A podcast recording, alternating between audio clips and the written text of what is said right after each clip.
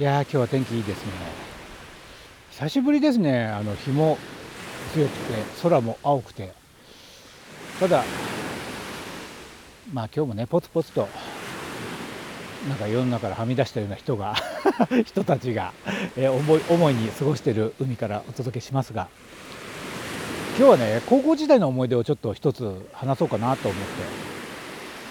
あの、まあ、今日みたいにすごく天気が良くて、まあ、夏って感じの時にね時々思い出すんですよ。あの高校時代ねまだ本当に何にも生意気なばっかりでものを知らない、まあ、高校時代にこの世の中には自分の知らない別のこう闇みたいなもんがあるんだなっていうことをすごく感じた一見まあ一見というか光景の話なんですけど、まあ、ちょっと話してみましょうかね。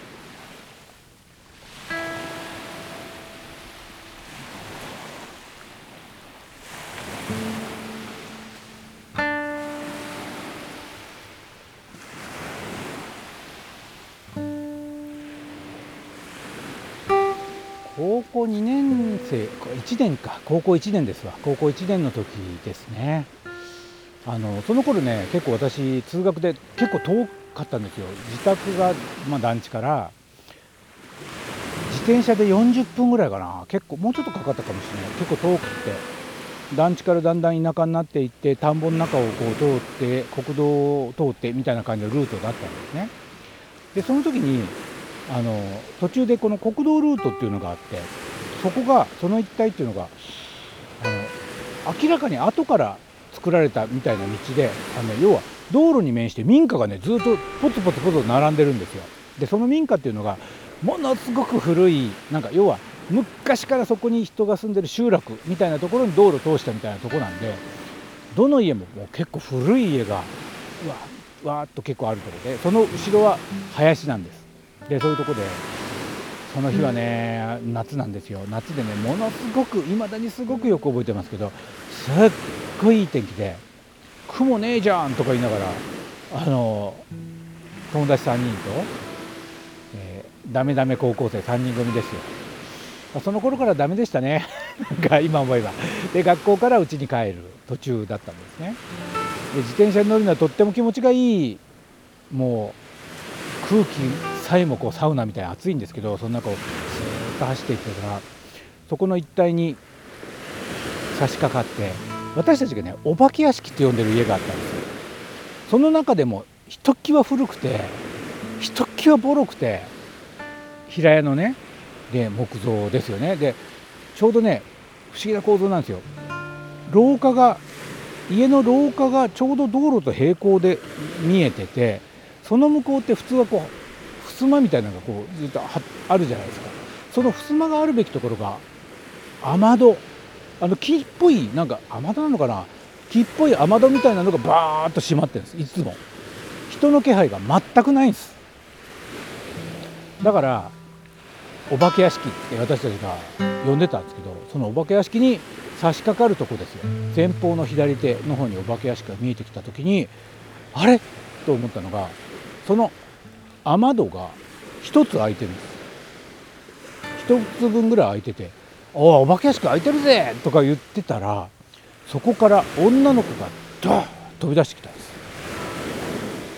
格好はねちょっと今となっては少し頭の中で脳内変換されてるかもしれませんがその当時でも古いって思うようなストンとしたワンピースでちょっと赤い柄がついてるのかなおかっぱ頭っていうにはそこまで綺麗に整われてない中学生かな小学生かなぐらいの女の子がダダダダダダと飛び出してきて走り出てきたの。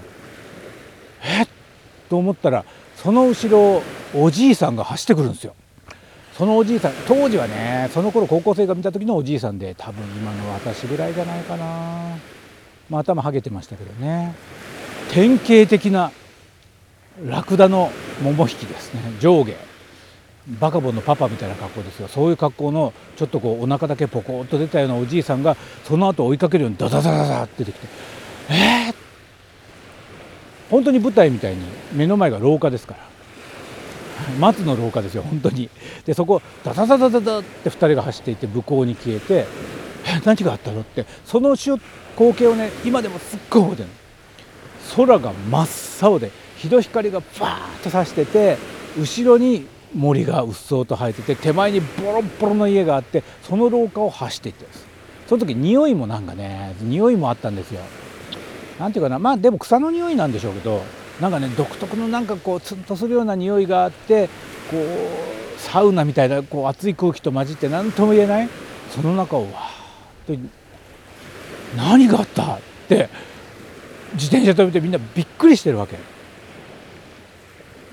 そしたらそのそのうちの一人が「おいあの子だろ?」っつって見たらパッと見ると後ろの方をその女の子が裸足ではなくてサンダルみたいなのを履いて道路を横切ってたんです。その向こうっていうのは駅なんですよ。駅もね無人駅ほぼ無人駅みたいな駅があってそっちに行こうとしてるわけ。でどうしていいか分かんないけどとりあえず私たち追いかけましたよね。で追いかけていってすっと消えてしばらくして追いかけていったらすぐそこが駅ですだからはい駅に着くと駅のホームのベンチに座ってるんですよ。であれ子供じゃん。と思って。まあただ高校生ですからほとんど変わんないんですけど。でちょっとうなだれ気味っていうかねうつむきがちに座ってて3人でどうしようどうしようどうしよう。だってどうしていいか分かんないじゃない？だからとりあえず「大丈夫?」って声かけたんですね。そしたらその子がこっちをふっと見た時にその目がまた何ていうの？真っ黒。あのねこれイメージです。なんか顔に穴2つぐらいの感じのものすごく空虚な目で見るんですよこっちを。はあっつって「大丈夫?」あ大丈夫です。みたいな感じでまたこう下向いて「あそう。大丈夫ならいいんだけど」みたいなこと言ったのかな。だけどそれ以上何も言えないでしょ。だ警察行くとか言うわけにもいかないじゃん。何が起きてるかが。ただ私たち何が起きてるか分かんないけど明らかにその時点でもう犯罪の匂いを嗅いでるんですよ。だ からしかも DV とか今でいうところ DV とかもしくは性犯罪の匂いですね。もう完全にっていうのを自分たちはもう勝手に思い込んでるんだけど警察行くなんかだって見ただけで分かんないじゃない？怒られてるだけかもしれないし。だからああっつって。すごすごと。もうダメだからすごすごと自転車を押してねまた道路に戻って。そしたらまた道路がに面して右手側がまたお化け屋敷なんですけど。それでお化け屋敷の方を見るとそのじいさんが部屋に戻ろうとしてるとこだったんです。であっつって。だけどどうしようもないじゃん。でどうしようもないじゃないですか、まあ、だからその全くイメージなんですけどすげえ極悪人に見えてましたからあれやばいんじゃないって言ってそこから見てるそのお化け屋敷の1個一区画空いてる雨戸の向こう側っていうのは、まあ、こっちが明るかったせいですよ。真っ暗闇なんです、まあ、それがまた怖くてなんかねそのその一連というかそのショットというかいうのね本当に頭こびりついてて。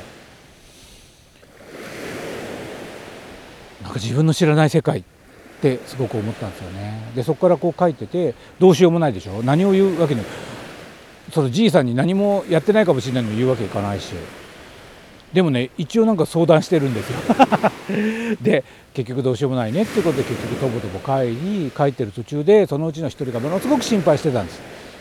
やっぱこれ警察行った方がいいんじゃない？って言い始めて。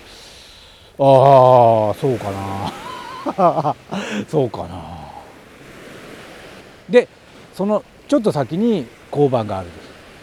一応言おうと言うだけ言っといたらいいよねっつって交番に行って実はこれこれあのお化け屋敷って呼んでるねところですけどね。そこに実はそういうことがありました。明らかに、えー、鬼の形相をしたおじいさんが泣いてる女の子を追っかけて出てきました。泣いてなかったです。けども多分頭の中でもう脳内変換ですね。完全に。泣いて出ていきました。何かものすごく、悪いことが起きてるような感じでした。っていう報告をしたんただそこのまだ20代ぐらいかな。交番のお兄さんが「ああはいはいはいはい。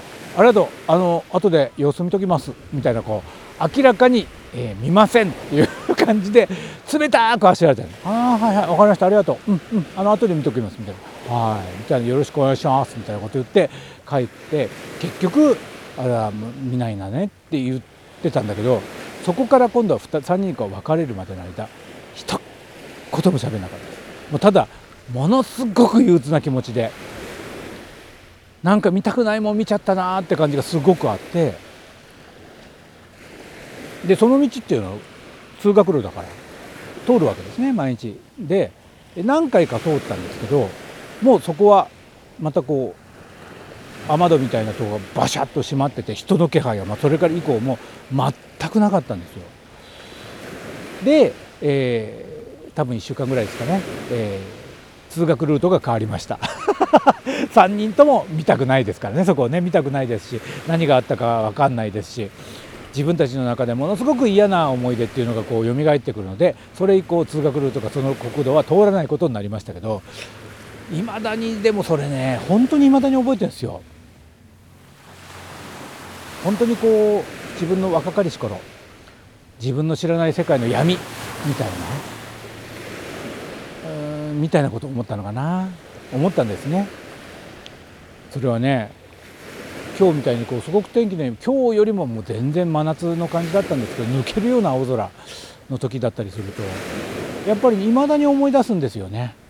まああそこら辺ももうすでにその影も形もないとは思いますけどもなんかそうやってこう少しずつ若者はいろんなことを知っていくんだろうななんて思ったり思わなかったり というのがあんまり自分が成長しているような気もしませんから、えー、そんなわけで今日はねそんな高校生の頃の思い出え、えー、語ってみました。なんかすごく暗い思い出ですけども忘れられないですね。それではまた。